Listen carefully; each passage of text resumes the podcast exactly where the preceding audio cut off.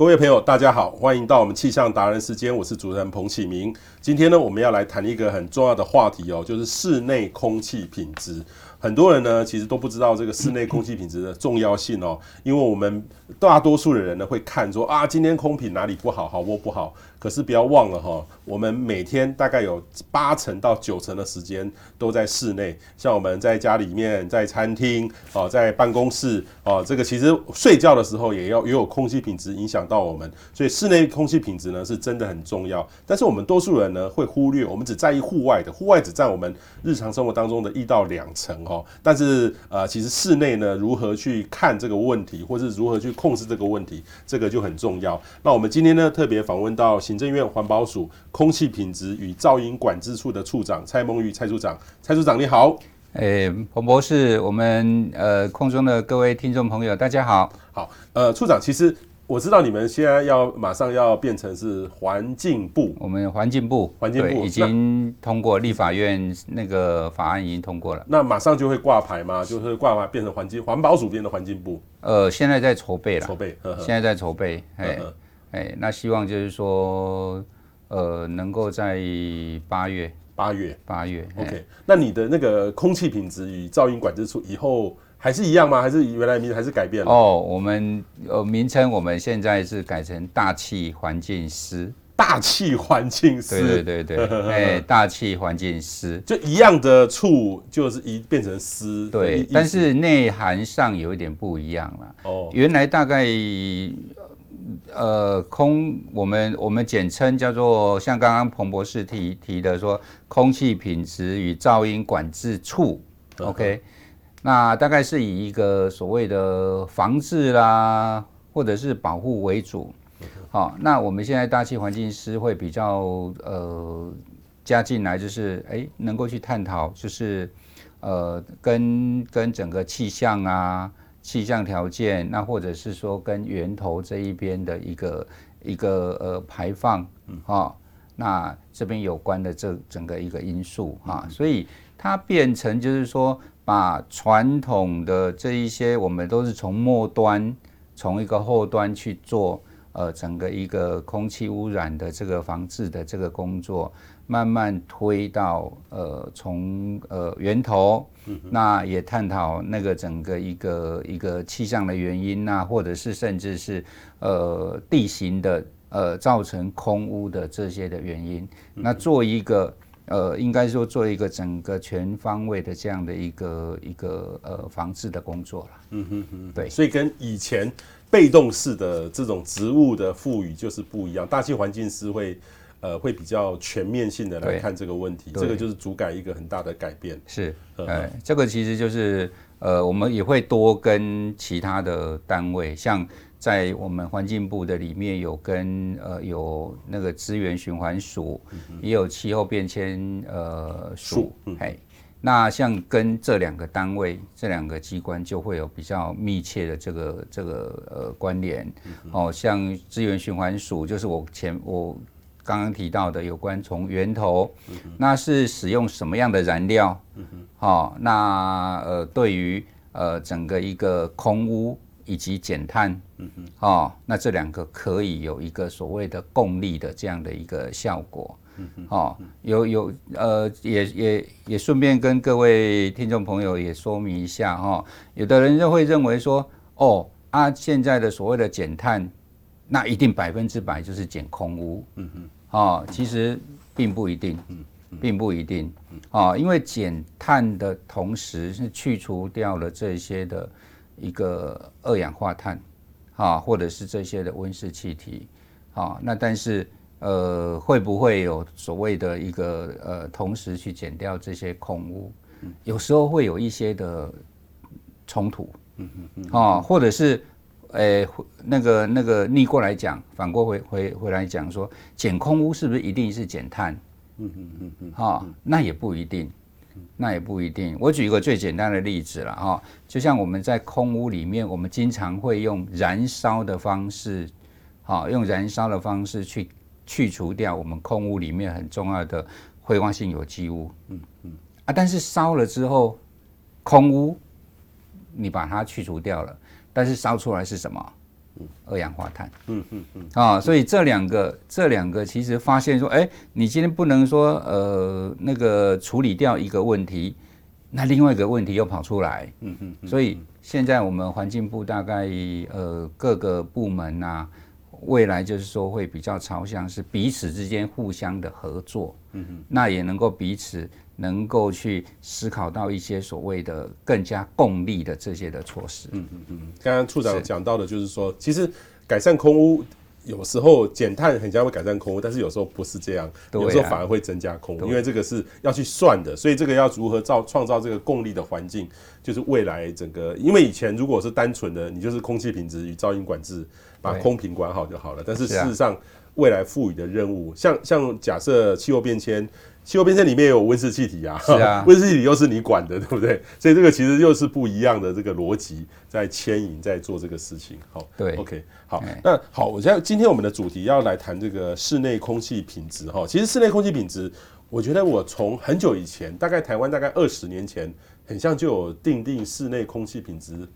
法了，有一些法令的，对不对？呃，大概不没有那么那么十多年，十多年，十十多年前，对对。其实开始立法是一百年，一百年立法，哎，就是一百年。好，那在之前是有一些行政的一个一个类似行政的指导啦，但真正有法律是一百年的十月，对，那时候才立法。一百年是，可是我我很有感觉的，就是在这几年。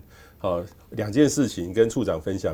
第一件事情呢，诶，我常常去运动的健身房，嗯，有一天突然被很像是环保局地方的单位贴一个，你这个室内空气品品质不好，哇，我就在那边看，我要把它拍下来，然后接下来呢，先贴不好，对不对？那他就要去自己去改善，那改善，然后再有一个单位再去量，没错，哦，终于变好了，那我就放心了。是啊，哦，所以这个其实我第一次看到这样的呃健身房哈，去有去处理，被我常常去。运动的地方，原来我运动的地方室内空气品质不好，那这是第一个。第二个呢，我我在我很喜欢在家里 DIY，DIY 呢，这个我就发现哈，现在的这个油漆啊，因为有时候墙壁弄，我们自己找人家来喷，很贵嘛，很麻烦嘛，好，我们自己来刷也蛮有乐趣，虽然就搞缸哎，对。然后你现在只要去买油漆，现在全部。现在卖的最好都是环保油漆，环保油漆，然后说它不含什么甲醛，不含减少室内空气污染。可是说真的，我也蛮沮丧的。我这样弄完之后，家里还是有一股味道，就要花一段时间去去处理。是啊。但是我觉得说，哎，这个室内空气品质的概念已经，我不知道什么原因，让是不是因为你们有管制，有一些定定一些政策，让这个业者哦也开始去改变。我就想说，那哇，那以前那个油漆师傅哦，他已经。很多职业伤害一定非常的非常的多，所以室内空气品质是呃这几年你这几年管制的主要策略是怎么样去管这个东西？哎、欸，其实哈，我我我在回答刚刚那个彭博士的问题之前，我先请教彭博士，你那一你那一间那个健身房在还没改善之前，你你会去吗？因为我不知道啊，就是不知道啊。对，你看到了那个门口贴了一个说，哎，我们这个地方空气品质不良，嗯嗯，啊啊超标，就不会去了，你就不会去，你就不会去。是。这个哈，其实从这个地方衍生下来了哈，这个就是呃我们室内空气品质管理法里面的一个一个一个效果。好，一个效果哈，因为在我们那个整个一个管理的制度里面有特别提到，就是说，好，那如果你这个地方呢，这个地方你室内的空气品质有呃被稽查到，然后有超标，嗯哼，啊，那些超标在过去的一个一个做法里面，啊得亏法多啊，哦，啊亏法多就是缴钱啊，哦，啊缴钱了事，嗯，啊就没有事了。但是呃，其实很特别的，在目前这个室内空气品质的法规里面，特别有要求。你如果你这个地方你是不合格，嗯，你就要在你的门口明显的地方要贴一个告示，很大嘞。你们把它弄得好大一个，对，让大家都可以看得到，让大家都看得到。那个是环保单位去主动贴上？没有，这个是法律要求。业者要自己贴的。啊，你那不，你如果没有贴的话，哈，你那不打啊，又会受到处罚。哦，又会受到处罚。哦。好啊，其实这个就是用消费者，消费者的力量，然后回头来规范我们的这一些被管制、被管制的这些的一个场所的业者，你要好好的去注意到你这个呃场所，你你你的所管理的这个这个空间，室内空气品质到底合不合格？好，所以其实室内空气品质管理管理的规定，目前为止我们就着重在这些。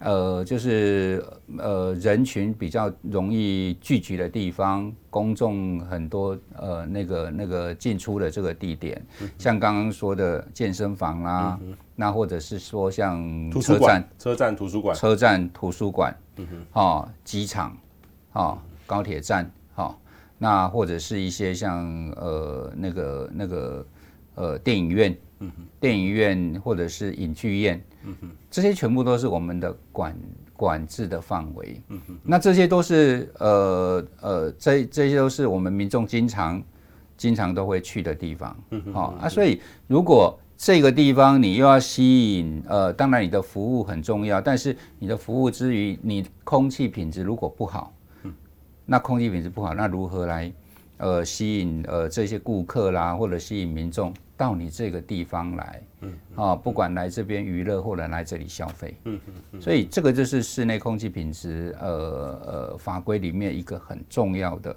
很重要的一个一个一个我们现在管理的一个措施之一啦，哈。那其实啦，哈，呃，又回到我们室内空气品质，其实影响到我们室内空气的呃这个呃品质的这个因素啦。呃，我一般的民众会认为说，哦，或者是一般民众会误以为说，啊，那个就是外面的空空空气进来的，跑进来的，跑进来的，哦，其实那个只是因素之一而已，嗯嗯嗯，好，那呃占的呃其实占的比例不高，嗯嗯嗯，经常经常的一个因素都是自己本身的空间管理不好。嗯嗯啊，我常常在讲所谓的室内空气品质的一个影响因素的时候，我常常都会这样子形容。呃，我们的我们的民众，你你就是上下左右眼睛把它睁大一点，站在室内的地方就上下左右看。嗯哼。啊，那上是什么？上就是通风。嗯嗯嗯，通风啊，那通风的地方到底那个滤网？或者是那个通风的地方，有没有阻塞？嗯嗯。那当然，如果你万一阻塞了，你你很久都没有去清，那上面就就就卡了一层的那个那个那个那个呃，整个把它塞住了。嗯。污垢就在上面。嗯嗯。好，其实最简单的，各位呃，可以在家里面哈，你可以自己观察一下家里面的那个冷气机的滤网。嗯嗯。你那个滤网要是两三个月都没有去清哈。它那个滤网上面一层灰灰啊，全部都把那个那个那个滤网都塞住了。嗯嗯嗯。啊，那另外一个部分就是，哎，上面看到了啊，底下呢？底下地板。嗯嗯。那地板有时候会铺一些地毯。地毯，那呃，有时候会有一些我们呃闻到了一些味道。嗯。哦哦，那还有一些什么？我们平常家里面的一些家具啦。嗯哦，那这些家具像呃沙发啦、皮的沙发啦，或者是说呃呃，或者是贴的一些什么壁纸，嗯嗯，好，那就是刚刚彭博士说的所谓的呃，经常我们的甲醛、甲醛、甲醛就会逸散，嗯嗯嗯，好啊，或者是油漆，嗯嗯，油油漆也也也都是这样子哈。你今天的油漆里面的那一些什么甲醛呐，或者是甲苯呐。哦啊，它的浓度高不高？哦啊，会不会易那个很容易易散？其实这边也提醒我们的一个一个民众啦，哈，就是说家里面如果呃有一些装潢啦，或者是说有涂了一些油漆，哦，那不要很很急急忙忙的就赶快就搬进去啊，或者是赶快又到那个空间里面去，好，其实最重要的就是能够打开窗户，让它。呃，大概呃，经过一两个礼拜左右的一个一个呃，整个一个逸散，那我们再进到这一个室内去，那相对来讲，自己吸到了这一些的一个挥发性有机物或者是甲醛，嗯，哦，也会比较少，会比较安全。嗯嗯嗯嗯。刚刚这个处长讲的，就是我们日常的这个体会哦。刚刚处长讲的这个上下左右，其实我在想说，健身房其实大家都是开冷气啦，哈。对啊。为什么我现在选择去健身房运动？因为有时候下雨。在北部容易下雨，OK，然后或是说我们这个很热，外面很热，到室内有冷气的时候运动会比较舒服。可是健身房里面那个冷气哈，刚刚处长讲到，可能是冷气的那个滤网哈。定期这个清洗的程度不够，所以它的过滤循环的效率变差了，所以室内的呃 PM 二点五呢，搞不好比马路边哦都要来得高，有可能对不对？对，我看到那个数据，有可能是有室内会比室马路边的空品来得糟。对对，哎，如果你的通风不好，那通风不好就我们的那个。呃，原本的污染物就会在室内一直累积嘛，啊、哦，那像健身健身房特别又又要注意到一些像呃细菌、细菌或者是真菌之类的，啊、哦，这些生物性的一个一个一个一个污染物，啊，好、哦，那这个部分也是健身房那特别要去。呃，注意到的啊、哦，因为大量的流汗呐、啊，有时大量流汗，或者是说，呃，在在呃健身房里面人也比较多，嗯，所以特别会去注意到像 PM 二点五、像甲醛，或者是像呃细菌等等这这几项。对，那处长，你们现在管制的对象到底是哪些单位？就是大家会去的，像餐厅会不会管制？呃，目前餐厅还不会，餐厅还不会。目前餐厅还不会，但是健身房、健身房、公共设施，对，哎，公共。其实目前大概呃，总共有十六类啦，十六类，十六类。那大概比较着重的就是像呃人潮比较容易进出的，对啊，对，聚集量比较大的。对，哦，这些公共的场所，对，所以，我我这边看到这个你们的十六类，就是有大专院校，大学里面也要，对呀，大学里面的教室都要，大学里面的教室目前还没有，还没有，礼堂，礼堂，图书馆，图书馆，哎，这些这些都是呃呃管制的对象。OK，好，大专院、图书馆也是，博物馆、美术馆，哈，医疗机构、社福机构，好，政府办公场所，嗯，铁路车站。航空站、大众捷运系统的车站，啊，金融机构的办公场所，然后表演厅、展览室、电影院、视听歌唱的场所，哦，这可能就 KTV 吧，KTV 啊，哦，商场还有运动健身场所，所以我我看到的是运动健身场所，哈、啊，在在这个里面，啊、这个是管这十六类是他们每年都要自己去做，还是说你们会跑去抽查？呃。目前规定是每每两年，他们要自己去自己去检查，检查一次。他们自己要检查一次。那环保单位每年都会去进行一些的呃呃抽查、抽查、抽查。环保单位都会，哎，都会去进行这些的抽查。哎，那呃，我们设计成这样子，就是说，希望就是呃，这一些管理的业主，他自己要自己自己注意。嗯，啊，自己注意他自己的空气的品质的一个状况。那另外，环保单位是站在一个督导的角度，他就会在呃每年都会安排他辖区之内的这些列管的呃一个场所，好，然后去做这些抽查。嗯嗯嗯嗯。那被抽到的，就是说刚刚处长说的哦，他自己要把它贴出来，大大的，我这边不合格。那个是超标，超标，超标，超标，并不是抽到就会这样，就是。抽到了之后，然后去做检测，哇啊超标了，啊超标，你就要赶快去改善，哎啊改善的同时，在那个改善期间，你要自己贴一个告示，然后跟你的顾客啦，跟你的要进出你这个场所的民众说。本场所室内空气品质不好，很丢脸的，这样很丢脸，那个是很丢脸的啦。对，一年你们有没有统计过？一年会有很多案案例？哦，会哦。这一年我这边我是没有详细的详细的统计了哈。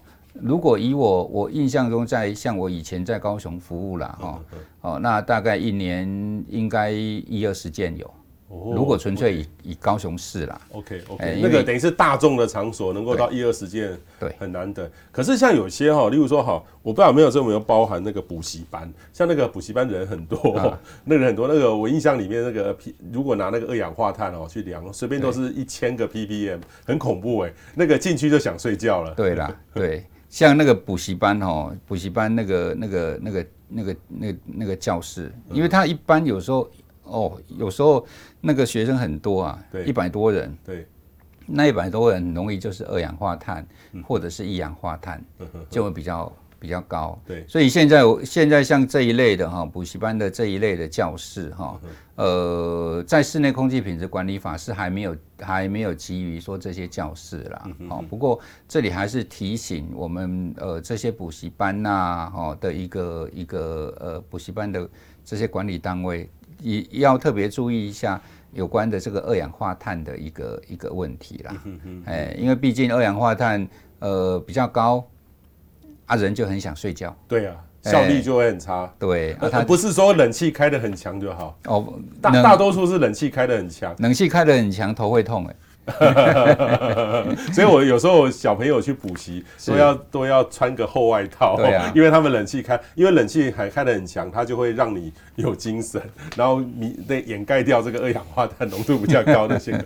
那我好奇的是，那个最重要就是要通风了，要通风了哈，通风，但是通风有时候就会让冷气的效率变差，所以那个都要设计的啦。对，就是其实是内外，内外要设计，内外并不是纯粹只是冷而已。OK。就是它的教室的内外那个那个空气要有足够的交换率，哎，足够的交换率，否则你要是纯粹只是说，哎，是在这个空间的空气只是在那边循环，然后温度变低，那变冷而已。其实二氧化碳它还是持续的累积呀。对啊，所以有时候我们注意到说，要是有的这个家里有小朋友要念书，然后自己关起门来不要吵他，里面开个这个。分离式的冷气，其实那个通风都很差。对，那开一下子在那边大概半个小时就想睡觉了，就二氧化碳浓度太高。对啊，呃，所以大家一定要注意家里面通风的问题。对啊，那处长，我好奇的是说，那怎么量啊？我我可以去随便买一个外面的那个小小的那个空气盒子，或是几百块的那个网网络上都有，自己去量一量，是说我合标了吗？是一定有一个标准？有啦，有啦，这个其实都有。呃，当然，你如果要符合，就是说，真正我们在做稽查的时候，在做抽查，然后呃用的这一些的仪器啦，或者是它的方法，都要符合现在公告的呃的要求。哦，那在我们家里面，哦，我们家里面其实不需要了，哈，不需要呃所谓的准备到像我们在做。正是在抽查的时候，那种、那种、那种仪器，其实可以到市面上去买那个简易型的，就其实有点类似，就是现在的呃空气盒子啦。但是要特别指，特别要讲那个说清楚，是要量二氧化碳用的。要量二氧化碳，好。那二氧化，其实我们一般在室内，如果说你那边是有通风不好的情况，嗯，大概就是二氧化碳的问题啦。嗯嗯嗯，哎，OK，好，这边其实我们也帮大家介绍一下哈，室内空气污染物的主要来源哈，其实环保署把它定为八类哈，第一个就室外空气污染源，就是户外。跑到室内哈，我记得我有一次看到，应该是台中市市政府有一个报告，他们去到处去抽查他们的这个庙宇啊，其实庙宇有时候 PM 二点五还蛮高的，那个二空气污染物浓度只要有烧香都很高，烧香都都都很高。其实民众你可以，我们的听众朋友你可以。呃，有空如果住台北，去去一趟龙山寺。龙山寺的神明，每一尊神明都是黑色的。那个不是它原来就是黑色的，被熏黑的。那个是以前在烧香的时候被熏黑的。那关公可能原来也不是黑的，都被熏黑的。哎，关公原来是红的。啊，然后，然后我印象我量过，就是有一次那个我在龙山寺拿那个比较专业的一台五十几万的仪器在那边量，刚好那一阵风吹过来，那个香烟，那个那时候还有香炉啊，然后这样吹过来，哇，跳到七百多，七百多。那是因为它这个炉会发炉的那种。等于是会是发炉，就是对，其实就是燃烧不完全嘛，就烧起来嘛。其实烟烟本身就是 PM 嘛，就是哎、欸、就是粒状粒状物，就是粒状物。啊，里面的那个那个 PM 二点五就很高。啊，有有有一次我们环保环保署哈，然后去那个针对那个那个绕绕境。绕境，对啊，那个民间的习俗的绕境。啊，绕境的时候有时候会放鞭炮，对不对？他们沿路会放鞭炮或者是放烟火，那呃放鞭炮就在旁边这样去量那个 PM 二点五，哇！四千多，四千多，四千多，四千多，就在那那那一那一瞬间，然后一看到哇，四千多，你看。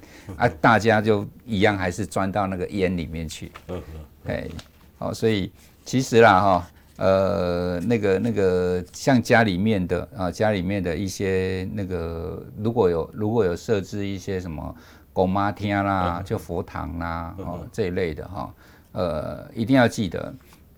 如果家里面有烧香，烧香的同时，那个门窗要打开。嗯，门窗要打开。对，门窗要打开。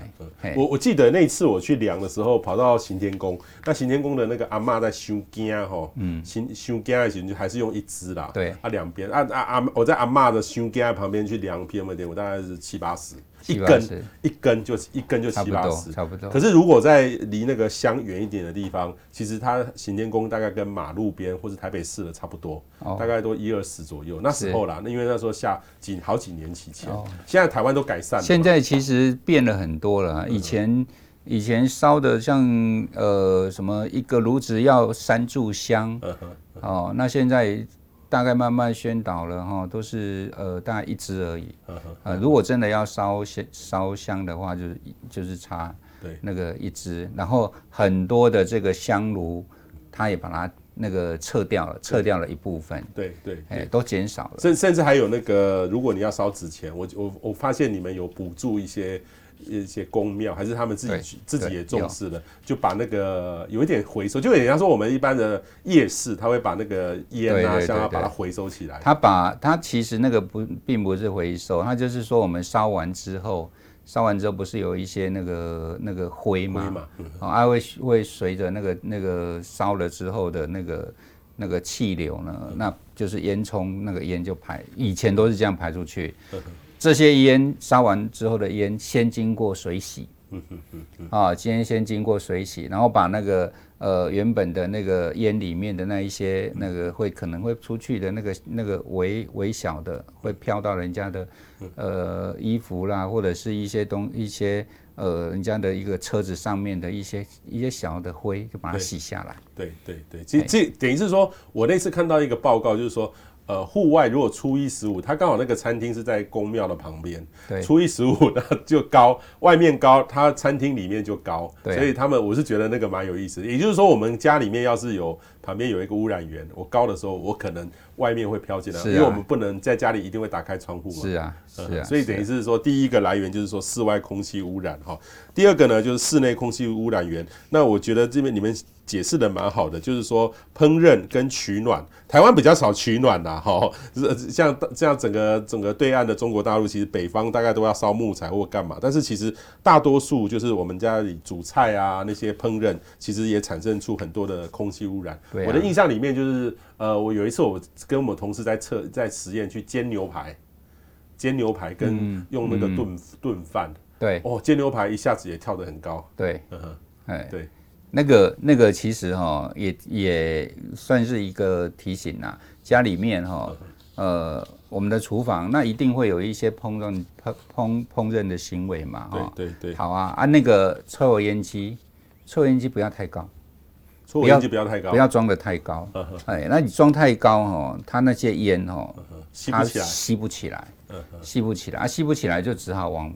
旁边就跑跑掉了啊啊！一三道就跑到了那个客厅，跑到了哪个地方去？那就影响了其他的空间。对，所以那个抽油烟机不要装得太高，让它那个那个抽抽不起来。所以装的时候要试一下，那个烟是不是能够足够能够呃抽抽得上来？OK，其实最重要是说，我后来我很后悔是家里的抽油烟机没有买。更强力一点，因为他有问你说，我要你要不要很强力的？是啊，然后听说有这个强力的，可是这个问题又来了，那我把家里面的装强一点，还不是排到外面去？哦，那至少了哈。其实这个部分是没有错，你排到外面去，但是其实外面的空间，它会有比较强的稀释的效果。OK，, okay 对，它不像我们的家里面，大概是一个比较局限的空间。嗯嗯嗯，好，这个是所谓的室内的污染源哈。第四、第第三个呢，就是建材。刚刚这个我们处长讲到的甲醛或是石棉，其实台湾的石棉是越来越少了，对对现在比较少了，比较少了，现在比较少了。现在大概有看到一些石棉，都是一些。呃，以前比较旧的建筑，旧建筑，嗯、哦，那旧的建筑它可能是用石棉瓦，嗯嗯，嗯，哦，那当做屋屋顶的，对，那现在差不多很多都是要那个淘汰掉了，对，其实石棉本身在目前呢，哈，在目前大概我们比较关注的就是它把这些老旧的建筑物拆掉之后的这些石棉瓦的去处。哦、oh，OK，对，这个这个去处倒是我们现在是比较关心的，OK，, okay. 因为其实石棉它本身的，因为它是一个纤维的的问题啦哈，嗯嗯嗯、所以呃也有一些研究说它可能会有一些致癌，嗯嗯嗯嗯，一些致癌的问题啊，所以这一些老旧的石棉的建筑物啊，有石棉的建筑物的后面的一些的一个这些旧的。呃，石棉的管制倒是我们现在比较要关心的。嗯嗯嗯、OK，好，那第第四个就是这个油漆跟涂料哈。刚刚处长也提到，就是说油漆跟水性，其实我都试过，那我也用了最高等级的，但是再怎么弄还是有味道。然后我也自己也发现说，那个绝对不能拿那个什么啊、呃、医疗用的口罩。其实我我后来发现有一些口罩是可以防，连这个也可以防的，啊、就是自己要花点。呃，构想，因为我觉得这个是一个职业伤害，这个挥挥发性的甲醛，这个挥发性有机物，其实对身体是很不好的。对啊，这个其实如果真的哈，其实家里面就像我刚刚有提到了，就是如果有这些涂料、油漆啦，哦，那可以呃让它呃涂上去之后，让它久一久呃时间持续久一点，你再进到这个这个屋子。对对对。哎啊，如果是你一定要进到这个屋子。提醒大家不要带那个我们医疗用的，嗯哼，那个不行啊，带那个那个高 N 九五以后，N 九 N 九五可能受不了，活性炭，活性炭，对，哎，现在我们那个口罩有那种活性炭的口罩，嗯嗯嗯，哎，OK，那个大概就比较能够去呃呃吸收这一些物质啦，对对，好，这个油漆涂刷，我我这次看到你们的资料里面还有一个清洁打蜡。哦，打蜡也也是有，也是有，是有，打蜡也是有，哎哎，啊，打蜡就是它也是会从地板啊，所以我一前面讲说上下左右，下面看到地毯或者是打蜡，OK，好，这些都是了。好，那第五个呢，就是很重要的，就是办公室的事务机，就是影印机哦。其实这个影印机哈，就是会有一个，我们其实办公室要放个影印机的，都要有一个学问，因为。对于那个靠近影印机的同事哦，如果大量印的话，那个真的味道会出来，会很不舒服，对呀，对，会有恶心，对，嗯，对，哦，这一些什么呃，影印机啦、镭射印表机啦，嗯嗯，这些都是家里面就会产生臭氧的，对对对。那还有一个呢，就是清洁产品然后像杀虫剂、特殊清洁剂、发胶、立可白，好，立可白其实呃，很多人会觉得杀虫剂不好闻啊，但是杀虫剂现在很厉害，都会。弄到说你鼻子 觉得还还 OK 的，但是其实要尽量避免喷杀虫剂，一定要戴口罩，然后是啊，然后这个发胶、立可白其实都是一样，都是有这个甲醛等挥发性有机物啦。哈。嗯，然后另外一个呢，就生物性的污染源。我刚刚这个处长讲的，室内如果潮湿，其实这个东西哈，我觉得在室内我们的浴室其实比例还蛮高的。对，浴室特别是台湾的公寓，是浴室的通风比较不好。对对对，它有些浴室哈。它那个没有窗户，嗯，哦，大概都是用那个那个抽风的，哦，抽风的出去。像类似这个哈，就要特别注意一下，有时候那个那个浴室的角落啦，啊，那个地方是特别容易发霉，嗯哼，哦，那这个其实看到有发霉，其实那边就是会有滋生细菌，或者是像真菌啊等等等等这一些，嗯嗯，哦，那这个细菌本身。其实也是一个致病的一个源头啦。嗯哼，好，最后一个就是人类的活动，还有整其他哈，像这个抽烟，好，其实抽烟是呃很不好的哈。对，我我访问过很多的医生，每一个都说什么病基本上都会跟抽烟有关，跟抽烟有关，很很有意思哈。是啊。然后，但是问题是说，它也是会造成室内悬浮微粒累积的结果啦哈。不过呃。你这边有提到这个花粉，如果在家里面如果养那个种花有花开也是也是一样，对，其实其实也是，但是家里面一般哈，我们的呃，一般如果会有种到种花，然后到能够开，会是在阳台啦，阳台阳台比较多 啊，因为毕竟。花开植物它比较喜比较喜欢阳光，嗯嗯，哦，那在家里面的一般看到的都是一些观叶植物会比较多一点，嗯嗯嗯嗯，所以这其实请大家一定要特别留意哈，这个其实它的这个来源哈，造成的来源像包含我们刚才讲的，其实空气污染物哈，也包含了二氧化碳、悬浮微粒、挥发性有机物哈，这个刚刚处长大概都有提到这样的这个措施，其实包含这些都对我们很有大家，像甲醛，我觉得甲醛最麻烦。不不过，我觉得你们做的蛮好的，就是说让大家有这个意识，会去选比较安全的。像我有比较那个呃，号称那个比较安全的，跟那个没有安全的，那个里面的成分真的有差。对。但是虽然我觉得还是我我感我可以，因为我比较敏感，我感觉起来还是有甲醛的，但是量比较少而已。嗯。嗯，对。但是这个是主要是你们有有去定一些法规，教育大家，让这个市场能够自己起来，对不对？对，其实呃。我们现在就是希望，就是说能够尽量朝向哦，这这些油漆啦，或者是涂料啦，哦，朝向就是水性的，嗯嗯嗯，哦，尽量不要用到这一些挥发性有机物，那尤其就是不要用到一些呃比较有高毒性，像甲醛，嗯嗯，那或者是说像甲苯，嗯嗯，这一这这这几类的这些的一个一个挥发性的有机物啦，哦。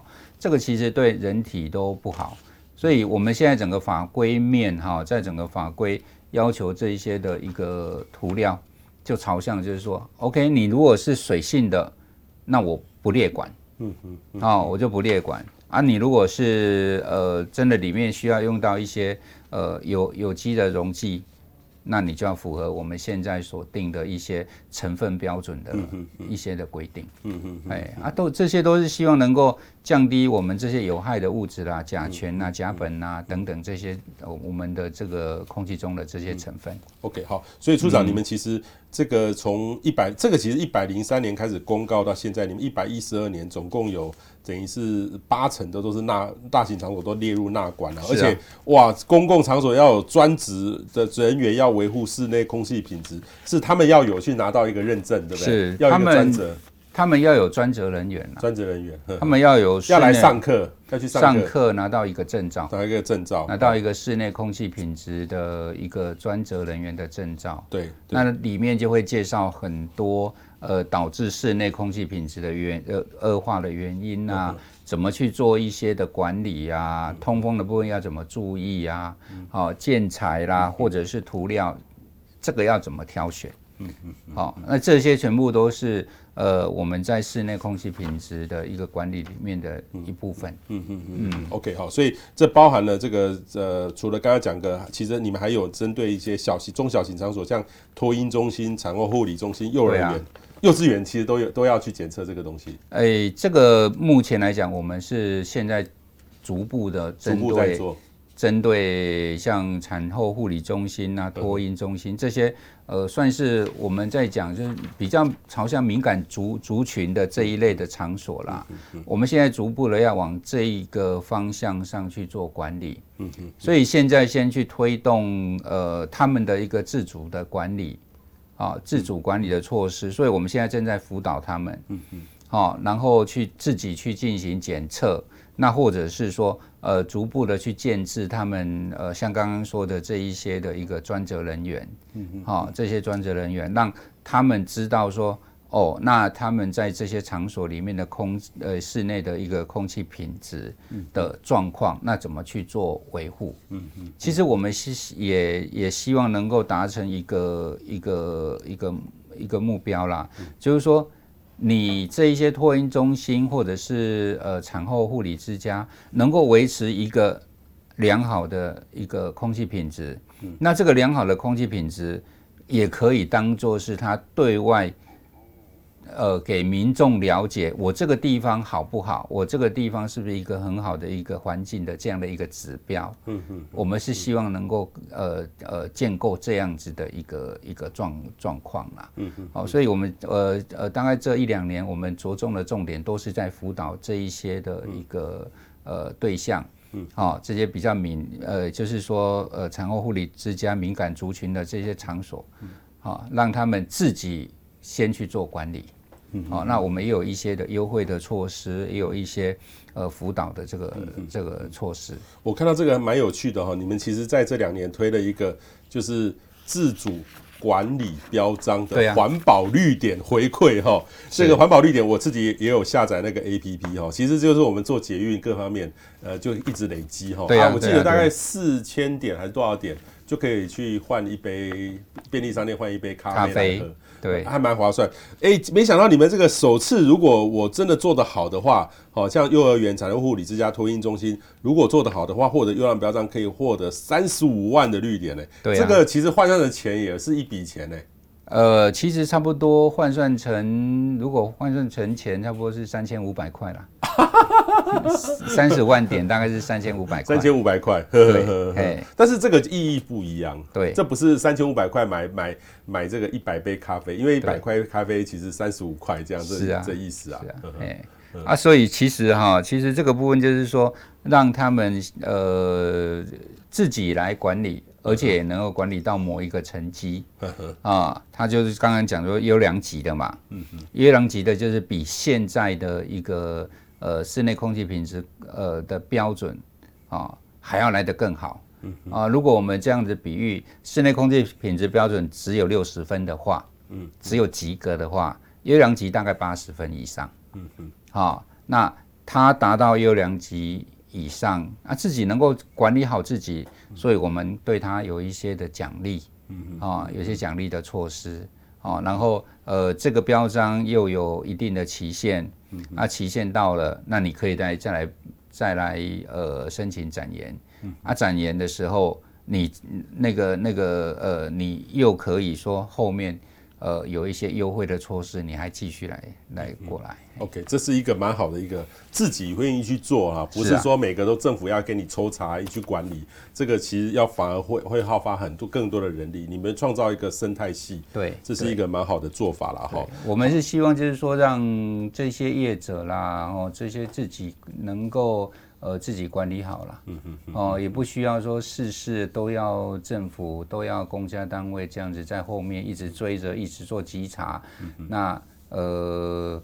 那个那个主动的去把事情做好。嗯嗯、OK，好，所以呃，环保署提出了有四个方法哈，四大措施，像源头减量管制、加强通风换气，然后治标的就空气清净设施、植物净化四个措施哦。我觉得这个蛮有意思的，其实大家可以上环保署的官网，可以去好好来看一下哦。像我自己觉得说，呃，减量是每个人都可以做的啦哈。然后换气其实就是家里面其实呃，像我自己会想办法把家里面的。呃，厨那个浴室跟厨房换气能够好一点点，然后从外面吸到一面是比较好的空气，一面可能比较糟，我就吸好的空气进来，让我家的室内呃空气品质变好。其实，在台湾现在，呃，我有一次去这个大卖场看，其实都还有有一种防防 PM 二点五的纱窗哦，有新的创意都出来了，有，有家等于家里帮你装口罩的感觉，对对对，它那个纱窗就是。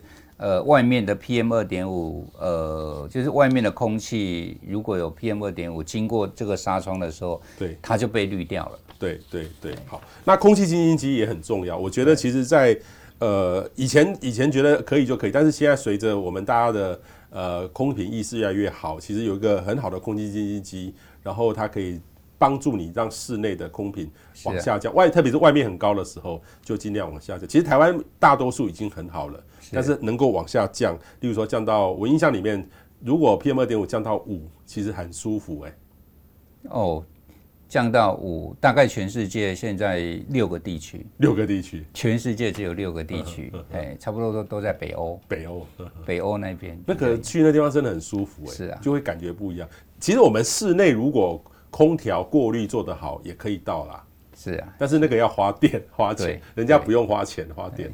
对，其实讲到呃室内的呃空气清净机，也要提醒我们民众一点了哈，呃像呃市面上有很多哈很多这种呃空气清净机的格式，有的是过滤型的啦，有的是什么光触媒啦，还有一种是什么臭氧型的啦，哦，特别是臭氧型的。哦，这些不要乱用。嗯哼，哦，臭氧型的是没有人在的时候用的。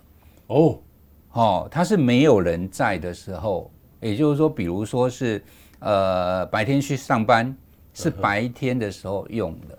哦，哦，因为它是产生臭氧。啊，产生臭氧，臭氧出来之后，跟着室内的一些像呃，如果有挥发性有机物，就会跟它去做一些的一个反应，把那个挥发性有机物让它消除掉。嗯嗯嗯。哦啊，但是如果你是人人在的时候，你用这种臭氧型的空气清净机，那它制造出来的臭氧刚好被你吸进去。嗯。那臭氧是我们。臭氧是其实是一种呃刺激人体的一个一个呼呼吸道的一个一个气体啦。嗯嗯嗯。啊，所以呃要看清楚，嗯，那个使用的一个呃手册。人家是怎么样的介绍的？嗯嗯，哎，并不是说去大卖场搬回来啊，立刻插头插上去就开始在用了。嗯嗯，也要知道它的一个使用的须知啊。嗯嗯嗯，OK，请大家注意哦，这个环保署都有一些指引呐哈，当然没有说哪个厂牌最好。我常常有人问我说哪个厂牌最好，但是我都说你自己去看，对，因为这个每一个厂牌都有它的好的地方啊。对，都有它其实不同的功能，但是你要知道它的使用的。场合使用的时间，对，也不是说越贵越好，对不对？对，也不是越贵越好。简易处长的体会是不是越贵越好，或牌子越大越好，也不是。你要看你的室内的一个空间，那它的特性是什么？呃，是你你是地毯的啊，或者是说你是中央空调，还是怎么样子，再去选择适当的。对对，其实就有点像哦，我们就常在装冷气的时候，那装冷气的师傅都会问你。啊你，你你你你你这个空间有几坪？嗯哼，啊，所以要装几吨的？嗯哼，哦，啊，所以就类似像这样子啦，没有所谓的好，呃，哪一种呃清净机是比较好？嗯嗯，只完全在于你自己试用。OK，好，自己试用是最重要的哈。是啊，那最后一个呢，就室内植物了哈。其实，啊、其实环保署，我记得你们推室内空品的时候，就有一本书是建议我们要室内要种什么东西。我觉得那个蛮蛮有意思的哈。但是我我自己也试过，就是说我曾经在一个地下室，想要想要地下室的空气通常都不好。那通常都要很强的风去改善，是，但是不容易，因为在马路边，所以我就想办法种很多的植物。但是其实地下室没有灯光，植物是养不活的，是，所以到最后失败。对，得要建立一个 ecosystem，其实阳光、空气、水这很重要。对，所以这个要是没有平衡好，就蚊子就很多。这是我那时候的失败的经验。没错了，没错。其实植物本身，像在室内，呃，其实是可以。种一些植物的，啊，但是你不要选择那种呃所谓的全日照，啊，不要选择那种全日照的这种这种植物了，大概要选择的是一些呃算是观叶的啊，或者是半日照的啊，这些比较阴性的这些的植物，哈，那有有时候啦，在比如说像我们经常。经常会在那个客厅看到，呃，放了一些大型的盆栽。那大型盆栽，比如说像常看到的，我我我我不知道学名是什么，但是我们都会讲说金钱树。对对对对。哎，那个就蛮适合的。OK OK。啊，那像在浴室，浴室啊，浴室其实也可以放一些盆栽。啊，比如说像那个黄金葛。黄金葛，那个蛮好活的。对，那个只要你你进了水。它就会活，那个蛮好活的，好，那不过也要提醒我们的听众朋友，如果你种了这个植物在这一个地方，结果死掉了，哦，那就要那那就要赶快换喽，就要赶快换，那代表这个地方的一个呃，不管是呃它的光线呐，啊，那或者是这个地方呃它的它它的那个整个整个一个。呃，空气不太适合它，嗯嗯嗯嗯，啊，不太适合它，哈，所以一般来讲，哈，就是说，呃，我们大概要选择这种半日照的，啊，阴性的这些的植物，啊，蕨类也都也都也都不错啦，啊，一些蕨类啦，黄金葛啦，金钱树啦，蝴蝶兰呐，嗯嗯，这些都是比较适合在室内的，嗯嗯嗯，好，今天这个其实感谢我们的。呃，环保署以后变成大气环境司哈，这是环空环呃空气品质与噪音管制处的处长蔡梦玉蔡处长，呃。呃八月以后，说不定就改成大气环境师了哈。所以这个现在就改，现在就是预计要改成大气环境师。OK OK，好，现在要改了哈。所以呃，这相关的资讯呢，各位可以到以后环境部的网站，可以都可以看到相关的内容。是我们非常谢谢蔡处长，谢谢。好，谢谢彭博士，谢谢各位听众朋友在空中的聆听，谢谢。